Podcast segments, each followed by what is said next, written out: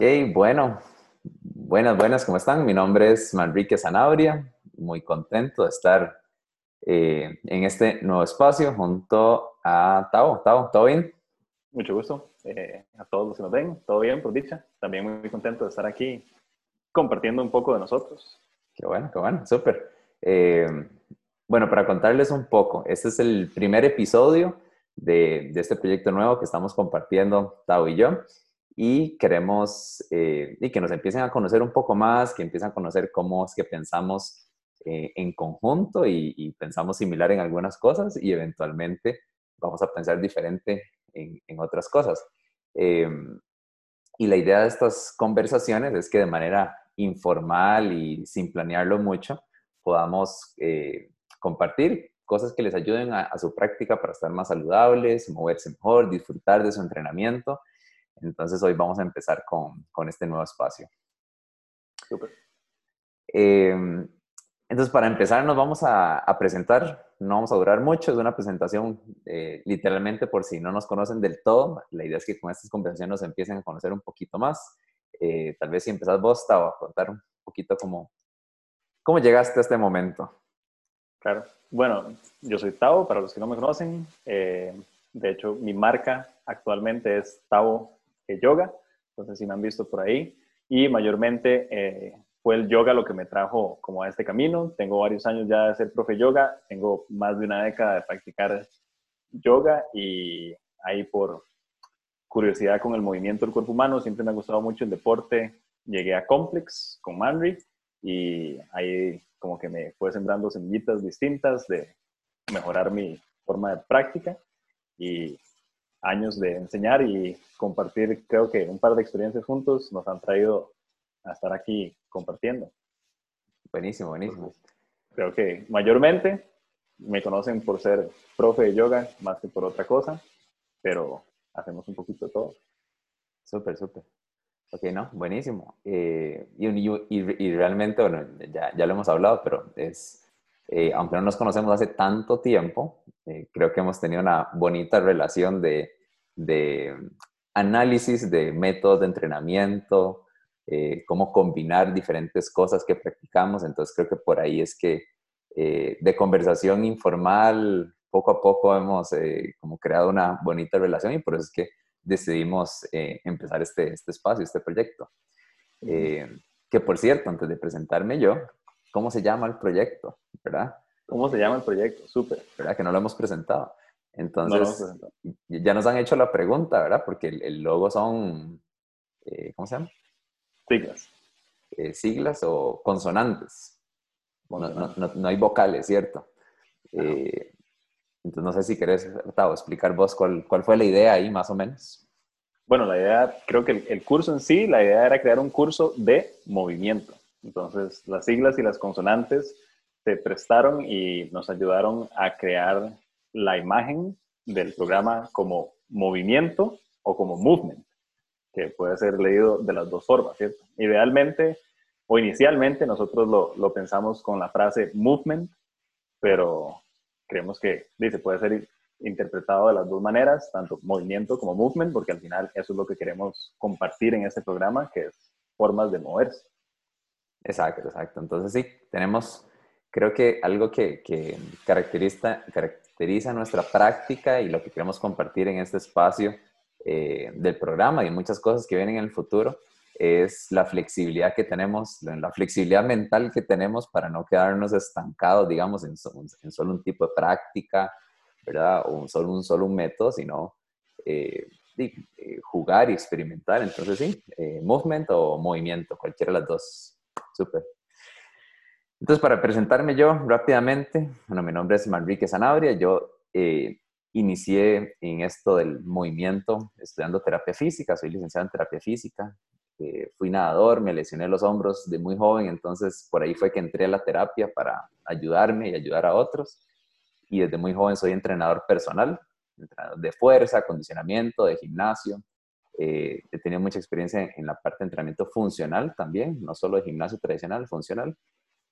Y eh, parecido a Tao, empecé a practicar eh, yoga hace más de 10 años, hace 11 años. no tan constante y no con una práctica tal vez tan avanzada como la de Tao.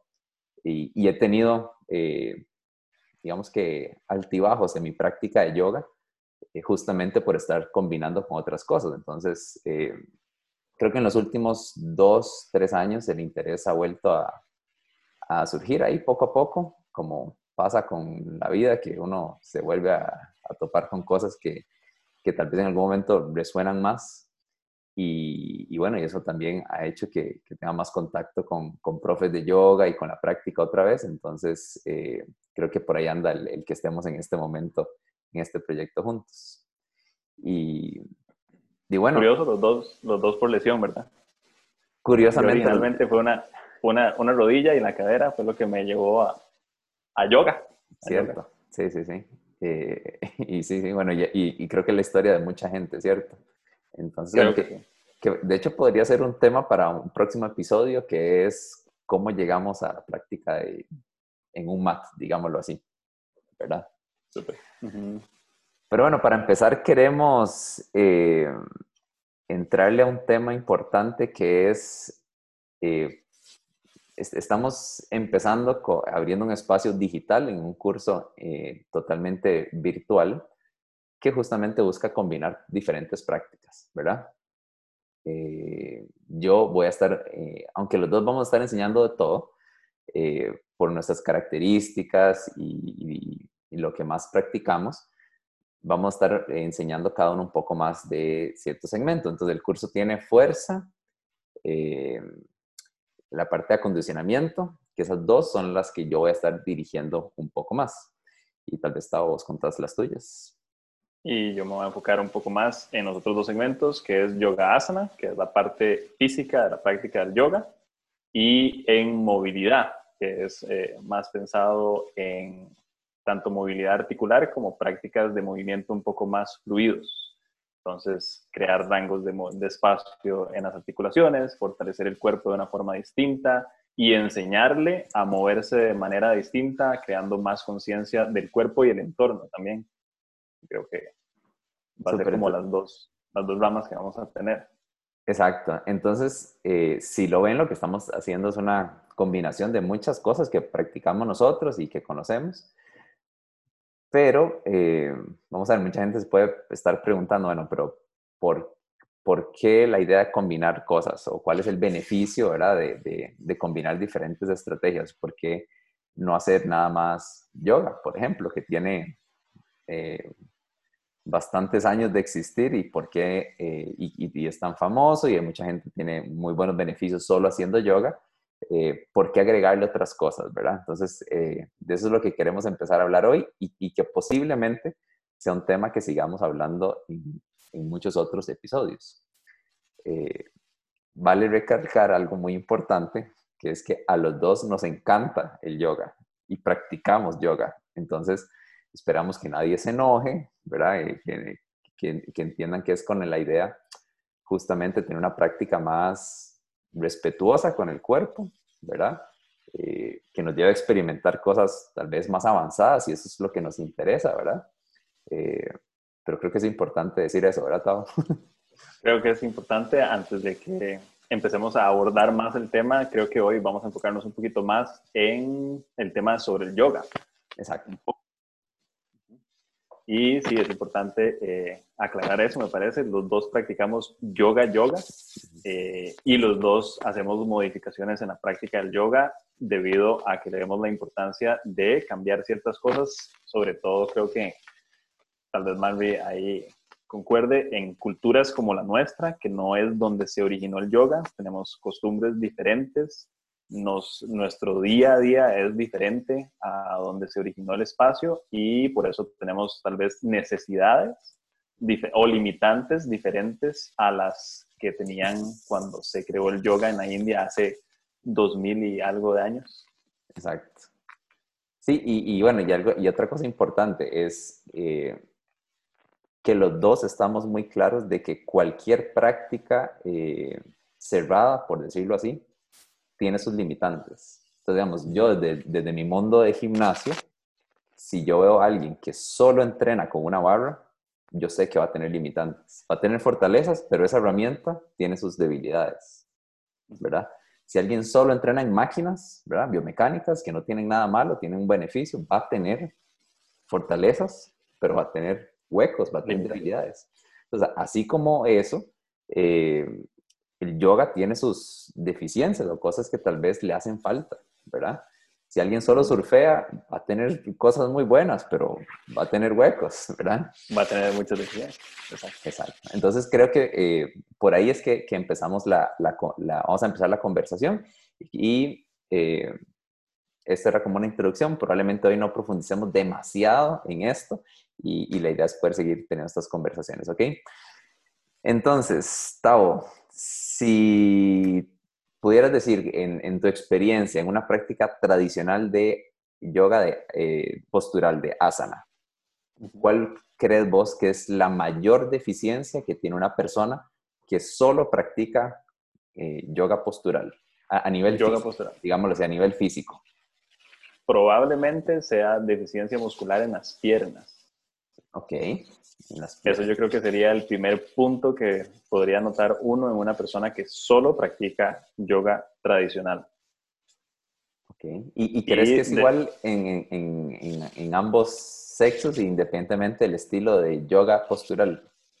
Me parece que es muy similar en ambos sexos. La deficiencia muscular en piernas, sobre todo si es una práctica muy tradicional, es muy notable, eh, sobre todo en la parte posterior okay. isquiotibiales, glúteos, se llegan, no voy a decir debilitar bastante, pero se trabaja tanto en extender, tanto en elongar, que se deja por un lado el trabajo de fuerza importante en esa zona. Sobre todo que, como lo mencioné al puro principio, es si nosotros tuviéramos un estilo de vida que nos demande generar fuerza o nos vaya generando fuerza, caminar mucho, sentarnos en squat en vez de sentarnos en una silla, no pasar todo el día sentados, tal vez la práctica tradicional no impactaría de manera de deficiencia en las piernas, pero debido al estilo de vida que llevamos, yo creo que lo primero que se empieza a notar en alguien es que empiezan eh, a experimentar sensaciones raras en piernas. Por ahí empiezan, creo que cuando hay deficiencias y la gente empieza a notar como molestillas o cosas extrañas, va por ahí. Claro, claro. Muchos dolores en isquios y cosas así. Claro, y, bueno, de hecho yo, eh, bueno, como les dijimos, esto no está muy planeado, literalmente lo que queremos es como hablar bastante libre. Exacto. Eh, yo pienso bastante en, este tema, o sea, hay mucha gente que, que vamos, a, ver, vamos a ver, empezando desde el inicio, cuando a mí me preguntan qué beneficios le veo al yoga, eh, lo primero que pienso es la accesibilidad. O sea, yo no necesito nada. Yo voy a un hotel en otro lado, puedo andar sin nada y yo en, el, en, la alfombra del hotel puedo hacer yoga. En mi casa, o sea, si, si quiero darme el lujo, puedo tener un mat de yoga para estar cómodo y, digamos, que no me dan las rodillas o no resbalarme en el suelo.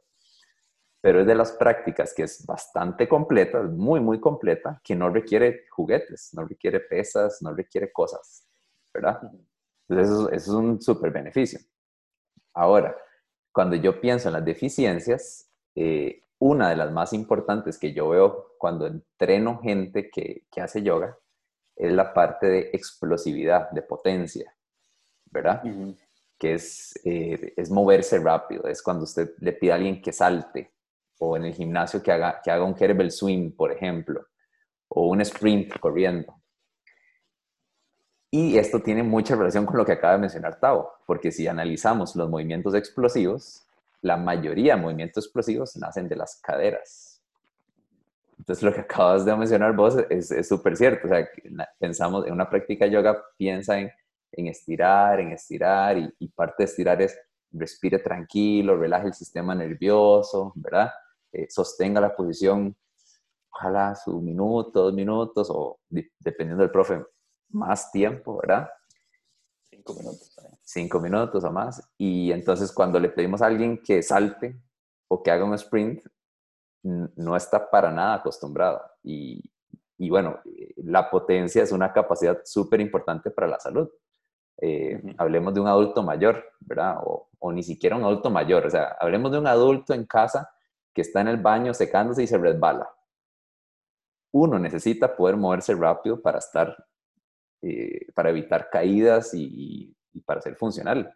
Entonces, eh, para mí, en lo personal, el, el, asunto de potencia y, sobre todo muy relacionado al tema de caderas, glúteos, eh, es súper importante. Y, y, bueno, Tavo mencionó la parte así de, del estructural, muscular, ¿verdad? Entonces, sería uno de los primeros.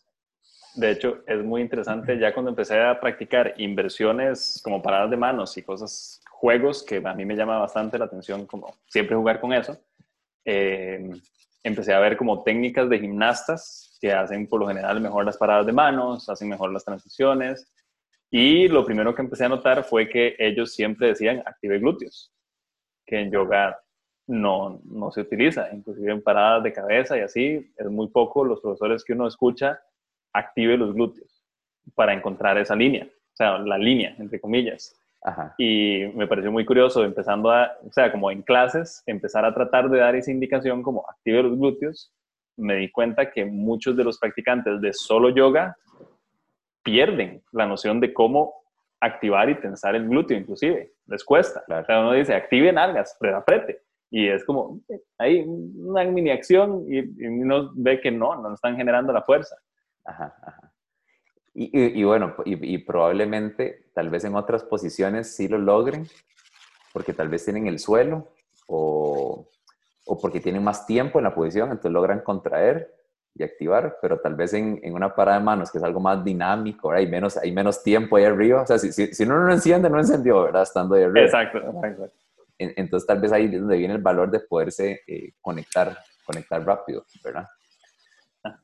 Y aprender, aprender a conectar esas partes, como lo, lo, que acabas de mencionar. O sea, que lo he visto en clases, fácil, así, un eleve caderas con las piernas en el suelo, active glúteos para elevar caderas, sosténgalo, baje, hágalo un par de veces, suben a la parada de cabeza y ya saben activar. Es cuestión como que pierden esa noción porque es algo que dejan de hacer en la práctica. Sobre todo que mucho en, el yoga es como, si usted va a hacer arcos, no tense glúteos para no tensar el coxis. Si va a hacer torsiones, no tense glúteos para no aislar la cadera.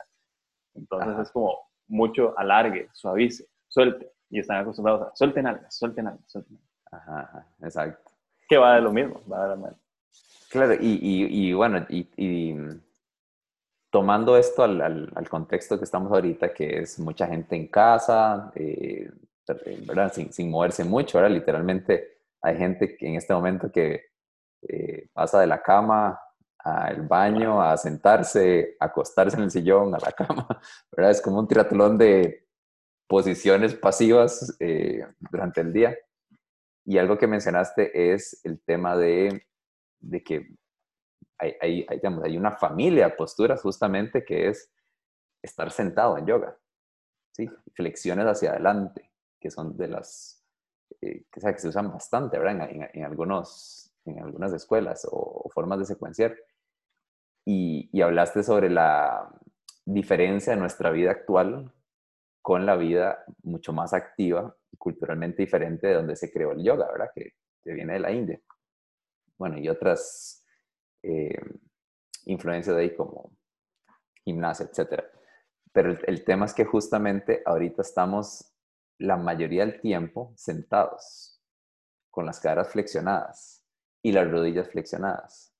Y que posiblemente nuestra espalda no esté en la mejor posición, ¿verdad? O sea, aún yo aquí hablando de esto, en este momento, no tengo yo la mejor postura del mundo.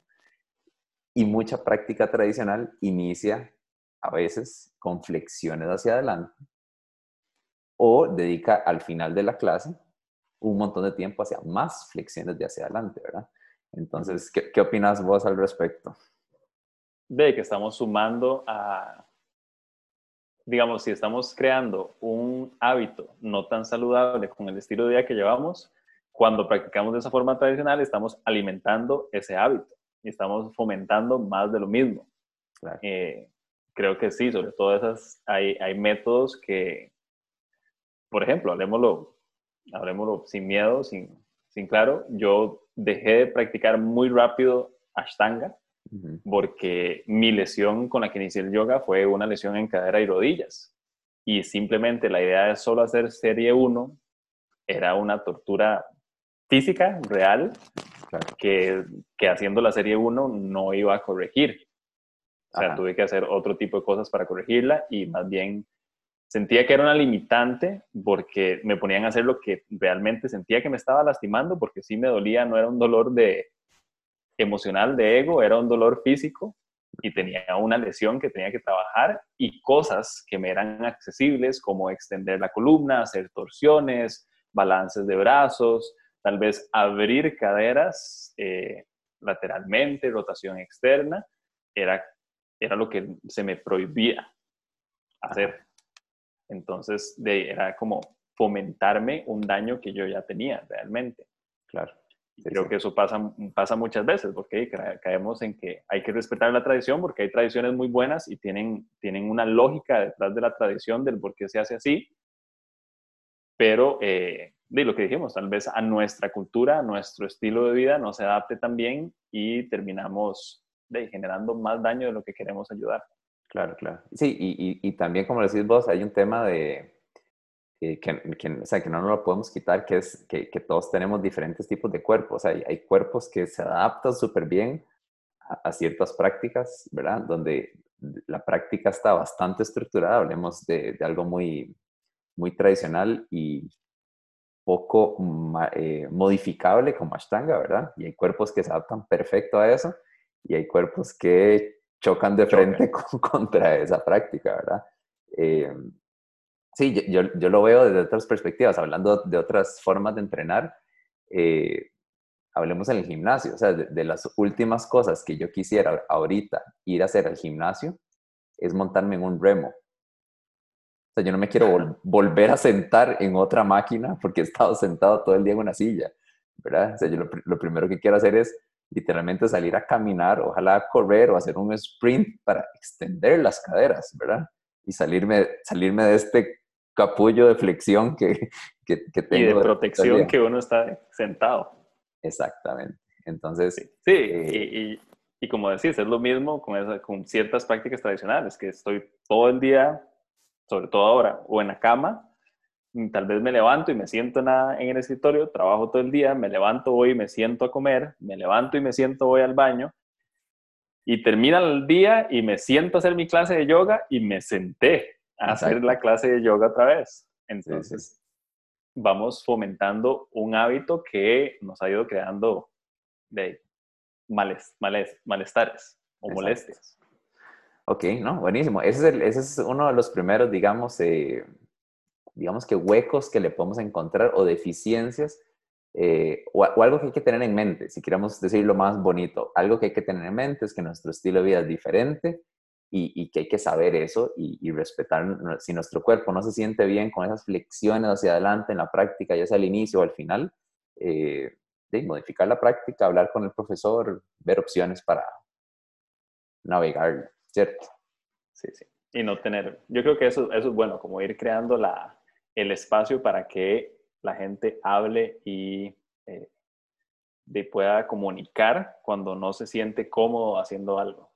Claro, claro. Y, buscar soluciones también. Exacto.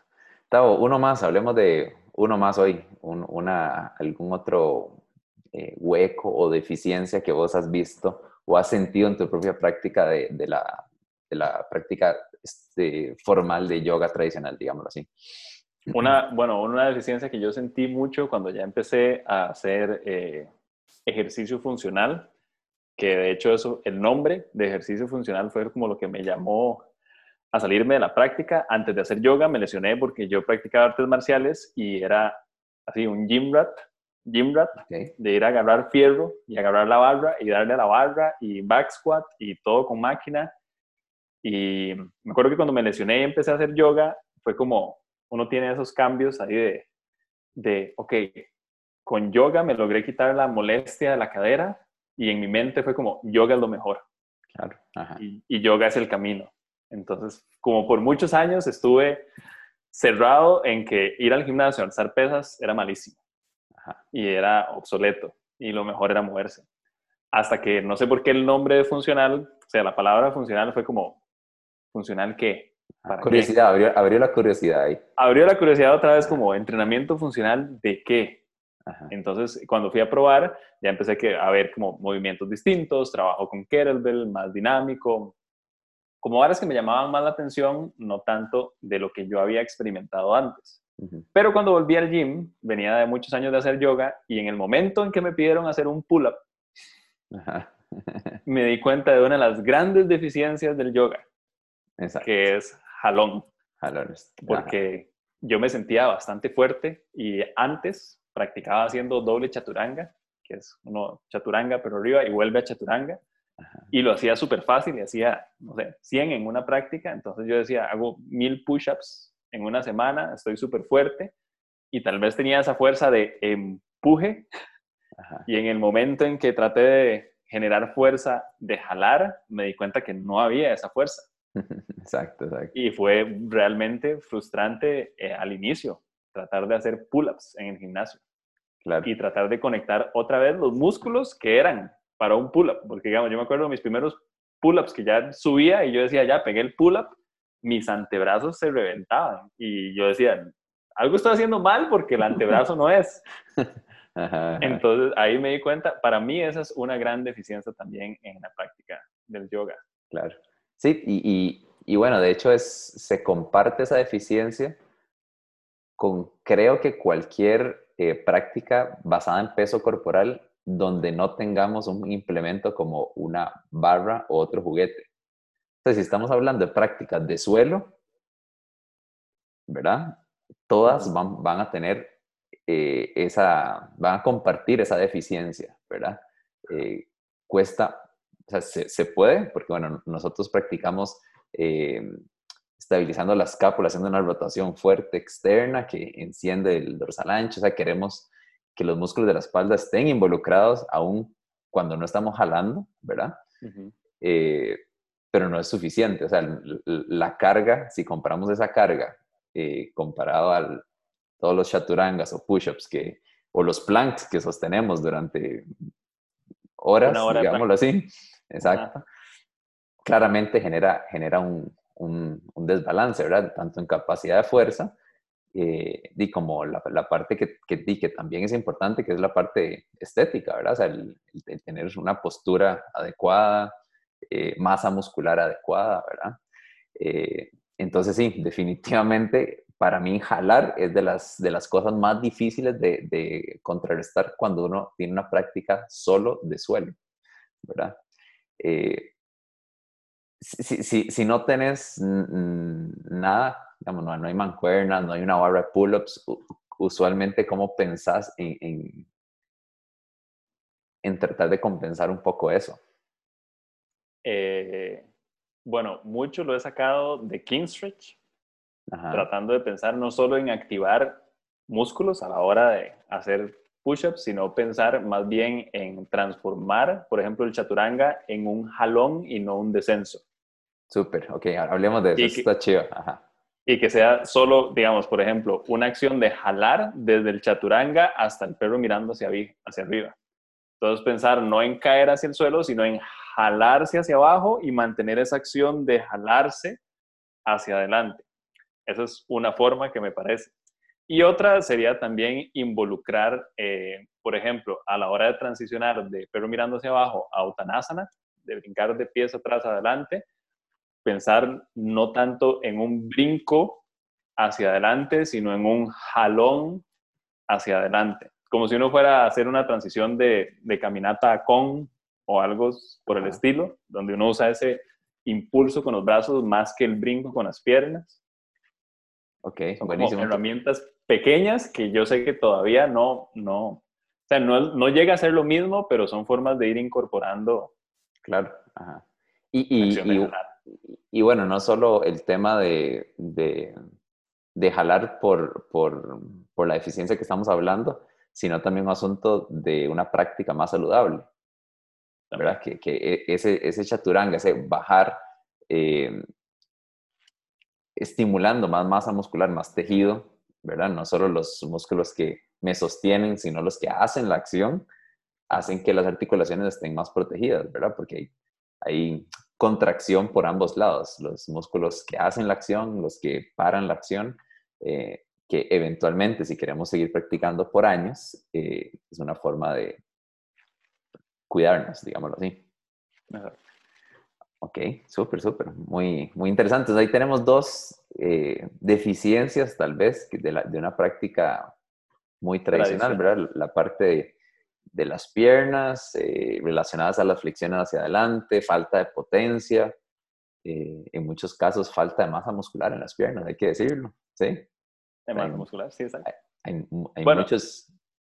Y tal vez sea como bueno recalcar, o sea, como nada más mencionar que en algún momento en la historia de la transición del yoga hacia acá, se modificó la práctica, porque si uno ve videos muy, muy, muy viejos en blanco y negro, las prácticas de los yogis eran bastante explosivas. De hecho, uno los ve y hasta se ve como, o sea, impacta ver cómo transicionan de postura en postura como un golpe. Es como, pra, pra, se tiraban, brincaban, utanasana, bajaban, saltaban, todo era muy, movimientos muy rápidos, muy fuertes, casi no sostenían posturas.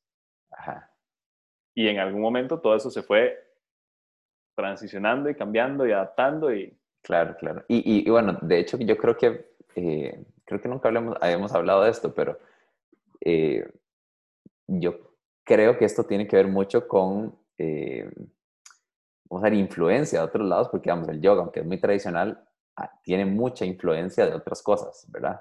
hay que dejar claro que la práctica física de yoga mm, ah, tiene raíces muy, muy viejas, pero lo que, no, lo que todos tenemos en la mente como práctica de yoga en realidad no es tan, tan, tan vieja. O sea, le ha robado en el camino muchas ideas en otras cosas, ¿verdad?